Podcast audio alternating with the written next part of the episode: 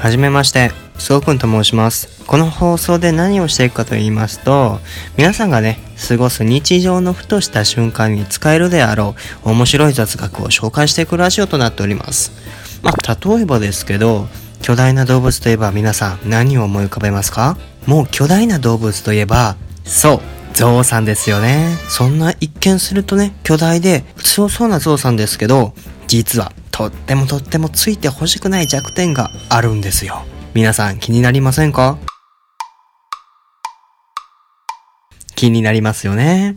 ということで、これからね、投稿していくラジオを聞いて、皆さんが友達と過ごすとき、恋人と過ごすとき、親戚一同と過ごすとき、パッとね、使えるであろう面白い雑学を、これからいっぱい紹介していくのでね、皆さん、このチャンネルをフォローしてお待ちください。